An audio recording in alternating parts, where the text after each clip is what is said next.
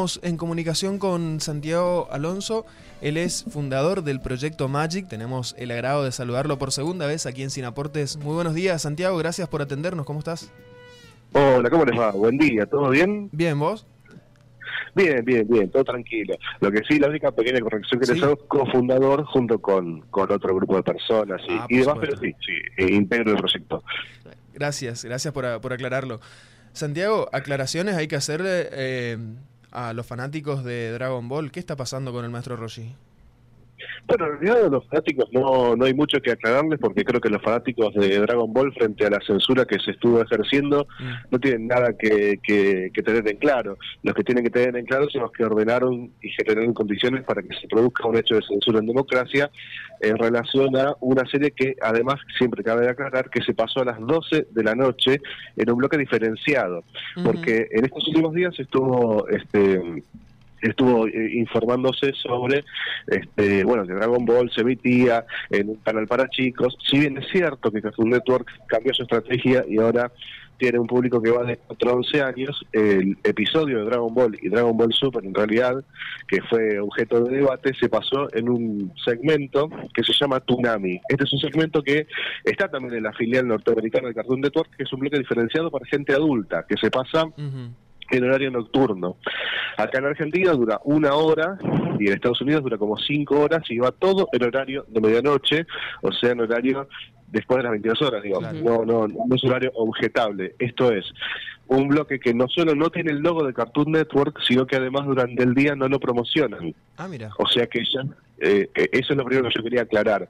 Porque explicado por explicado por el Ministerio de la, de la, Mujer, que es junto con la Defensoría quien elevó el reclamo y que generó situaciones para que Warner efectivamente eh, levanten la serie, pareciera que se pasó en un horario, digamos, para chicos, este, y, y, que, bueno, efectivamente se emitió algo fuera de, fuera de sí. No fue el caso, fue una franja diferenciada a la medianoche. Claro. Es como que de repente descubran Adult Swim y censuren un canal para chicos, digamos. Claro, de hecho, en Estados Unidos Adult Swim es una franja que, que es de Cartoon Network, solo que acá está en Warner Channel, este, y la intención es la misma, digamos, eh, armar un bloque diferenciado del resto de la grilla que está compuesta por las clásicas series Hora de Aventura, eh, El Tren Infinito, eh, que Steven Universe y demás. Ahora, Cartoon, perdón, Dragon Ball, en esta última temporada es el capítulo que que vieron, digamos, básicamente, y descubrieron que existía un personaje llamado el Maestro Roshi, que, era un, que es un viejo verde, pero existe desde la primera temporada y tiene, si vamos al caso, otras escenas con situaciones eh, que hoy serían muy puestas en, en debate, ¿no es cierto? No es una novedad, quiero decir. No, no, no, no. El personaje de Roshi no es una novedad y desde los primeros episodios de la temporada 1 del año 1986 que tiene actitudes de viejo verde. Ahora, lo que hay que aclarar es lo siguiente, que es que esas actitudes de Roshi siempre son de alguna manera este, combatidas por los personajes en la serie, eh, entonces no es que es lo que se deja pasar.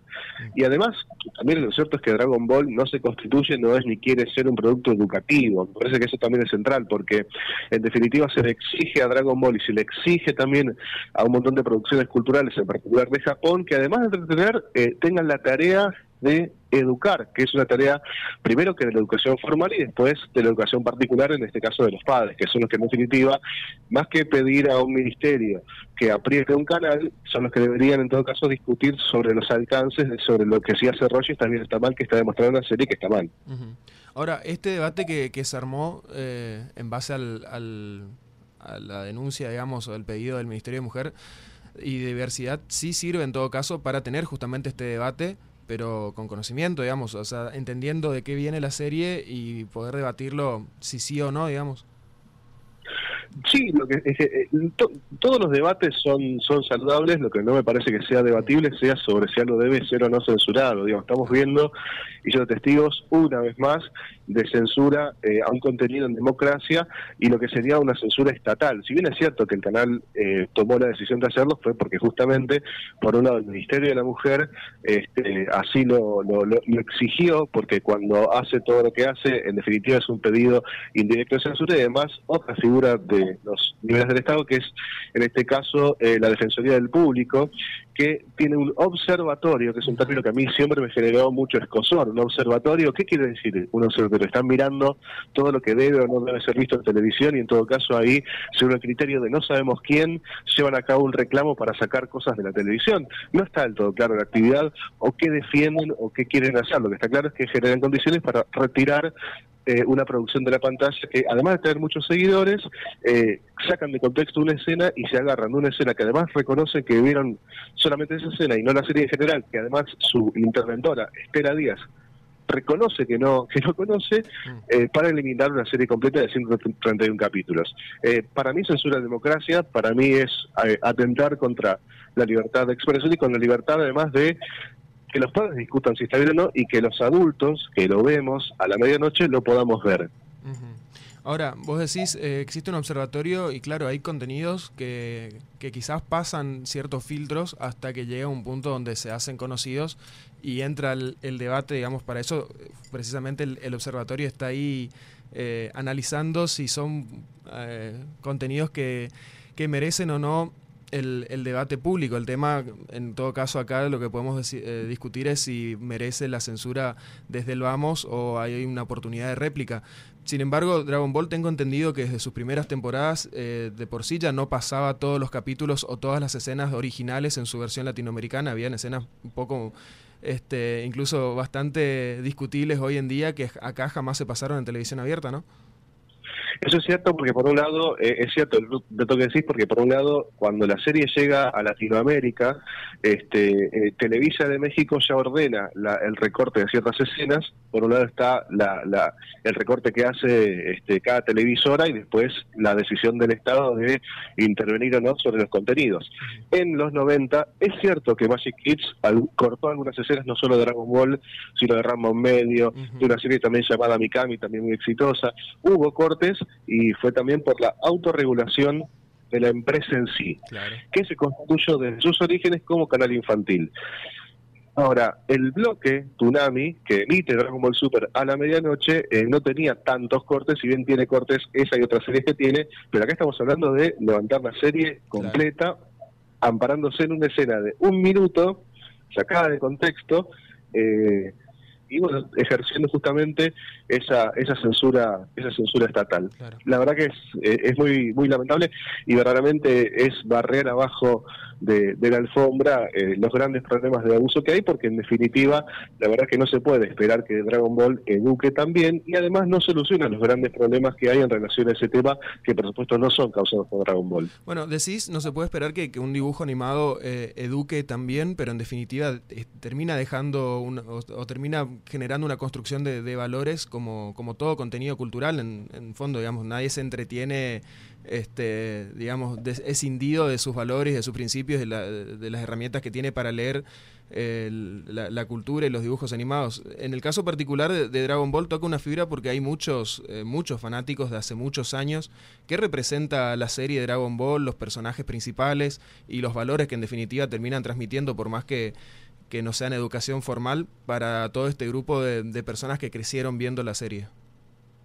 Seguro, yo ante esto doy este doy el mismo ejemplo que lo, escribí todavía en una, en una editorial en, el Facebook de Magic, que es que estoy seguro de que tus oyentes, estoy seguro de que vos y yo hemos jugado videojuegos violentos. Hemos jugado al GTA, Grand Theft Auto, y no hemos tenido como costumbre salir a robar coches. Hemos leído historietas de The Punisher y hemos salido eh, armados a, a cohetear gente. Hemos visto El Padrino y no hemos tenido actitudes mafiosas. Lo que a mí me parece falaz por parte del Ministerio es que dice que Dragon Ball fomenta la cultura de la violación, lo cual es tan este, argumentativamente pobre como pensar que el padrino fomenta la matanza de animales porque en una escena aparece la cabeza cortada de un caballo como venganza que aplican los corneos. Entonces digo, eh, me parece que hay un recorte, esto todo por las partes, y ese es el argumento para ejercer, en todo caso, una censura. De vuelta, me parece injusto pedirle a Dragon Ball que además de entretener, eduque a sus hijos. Están los padres y para eso está el colegio. Claro. ¿Qué, ¿Cómo sigue ahora la, cuestión? Digamos, hubo un contrarreclamo de parte de alguna asociación, además de las editoriales y el enojo de, las, de los fanáticos, por supuesto. ¿El canal tuvo alguna respuesta formal a, este, a este contrapedido? Hasta ahora lo que eh, hemos estado derivando de Cartoon Network es que lo que van a hacer es reeditar una vez más mm. algunos de sus episodios este, y lo que no está claro es si volverá o no la serie al aire. ¿Qué es lo que sucede? Cartoon Network lo que tiene es el feed, feed es eh, una serie de repetidoras que hacen que el canal se vea por ejemplo, vos tenés un, una serie de cartoon que emite para Argentina, para Chile, para México y otra que por ahí emite para Colombia, Perú y Venezuela. No es tan así como estoy diciendo, pero eh, el, sentido es este. Eh, en el caso del feed argentino, o sea, la señal argentina de Cartoon Network que llega acá y a dos, tres países más, en el lugar de Dragon Ball Super pusieron supercampeones. Después oh. lo que hay son un montón de reacciones por parte de fanáticos que quieren hacer movilizaciones y demás, pero no, no, no están dirigidas por absolutamente nadie. Claro. Pues supercampeones encima. ¿Algún día llegará a la cancha antes del 2024? En estas madrugadas. Eh, yo creo que todavía siguen corriendo para meter algún gol en 2018. Eh, Santiago, eh, por lo pronto también de última para aquellas personas, los fans de Cartoon Network que, quieran seguir viendo, fans de Dragon Ball, perdón, que quieran seguir viendo esta versión, esta última temporada de Dragon Ball Super, ¿tienen alguna otra alternativa? Sí, está, se puede ver tranquilamente en internet, en animeflb.net se puede ver perfectamente y un montón de páginas más. Eh, si no me equivoco, Crunchyroll es la plataforma que lo sigue eh, transmitiendo tanto doblado como, como subtitulado, pero a mí lo que me preocupa es el hecho de que este, hay un sector que puede decir por nosotros qué podemos ver y qué no podemos ver, qué es lo que estamos preparados para asimilar y qué es lo que no estamos preparados para asimilar. Es el regreso total y definitivo de la censura mediante lo que ahora se llama la cultura de la cancelación. Yo mm. prefiero que, en todo caso, caso decíamos nosotros qué queremos ver y qué no, y en todo caso que eso sea eh, un debate puertas adentro. Claro, claro, de última que sea un debate, un debate definitivo y no este que el debate se genere sobre el hecho ya concreto, digamos, ya consumado. sobre lo que se ve en televisión me parece absolutamente saludable que si en todo caso no queda claro, si yo por ejemplo, yo no tengo hijos, pero si yo tuviera hijos, sobrinos y vemos a Roger haciendo eso, está bueno que diga, che, mira, está mal lo que está haciendo. De hecho, en la misma serie, el personaje de Roshi recibe reprimendas por lo que hace. O sea, me parece, lo deja bastante claro. Si bien, insisto, fue la fusión de Dragon Ball este, educar, este, me parece que está bastante claro. Pero bueno, insisto, la, ministra provincial reconoció no ver la serie, no conocer la serie, haber visto solo una escena, desconocimiento total, y bueno, ante ese minuto, de forma reaccionaria, junto con la Defensoría y su observatorio, tomaron esa, esa decisión de, bueno, de alguna manera, intimar a Cartoon Network para que, bueno, haga justamente eso y retire una de las series con más rating que tiene junto con sus producciones originales que tiene a través de Cartoon Network Studios. Queda muy mal además la, figura del, del, funcionario que se encarga justamente de, analizar, de observar, cuando admite que no analizó en profundidad qué otras decisiones se pueden tomar con esos mismos criterios en, el, en definitiva. Eh, y con qué criterio uno confía en, en, las acciones que, llevan a cabo al menos estos organismos y en, definitiva terminan reconociendo que lo hicieron apresuradamente en todo caso. Santiago. Sí, sí, sí, de hecho lo, dijo, lo, dijo públicamente en una radio colega, dijo no conocerla, no haberla visto, no saber de qué se trata, pero haber visto solamente ese minuto y bueno, recomendó ante eso y dijo que si pudiera, bueno, sería bueno que, no estuviera al aire. Eh, a, mí me, a mí me recuerda, y con esto cierro para no quitarme demasiado tiempo, el, regreso total y definitivo, bajo formas renovadas, de Miguel Paulino Tato. Miguel Paulino Tato eh, fue uno de los censores este, más reconocidos, lamentablemente, de, de la dictadura militar, que era un tipo que se ocupaba de cortar películas, y acá hablo para el público adulto, cortaba películas y mandaba a inspectores a cortar las latas de las películas que él creía que no debían verse. Tenía, era la figura de los bolseros, ¿no? Tipo con una bolsa que se llevaba las latas de los cines para que no fueran emitidas en ninguna, en ninguna sala. Eh, a mí me recuerda mucho eso, me recuerda, y, también me recuerda cuando censuraron en los 2000 la revista Láser, que era un organismo que se dedicaba a leer revistas y decir, y decir por nosotros qué podemos ver y qué no, incluso para el público adulto. Yo creo que lamentablemente hemos vuelto a eso con este episodio que es la verdad que un antecedente preocupante. Santiago Alonso, muchísimas gracias por tu comunicación y vamos a seguir eh, este y otros temas. Gracias por, por dedicarnos este tiempo. A ustedes por llamar, abrazo gigante y aguantes sin aportes. Muchas gracias, un abrazo grande, adelante Proyecto Magic también.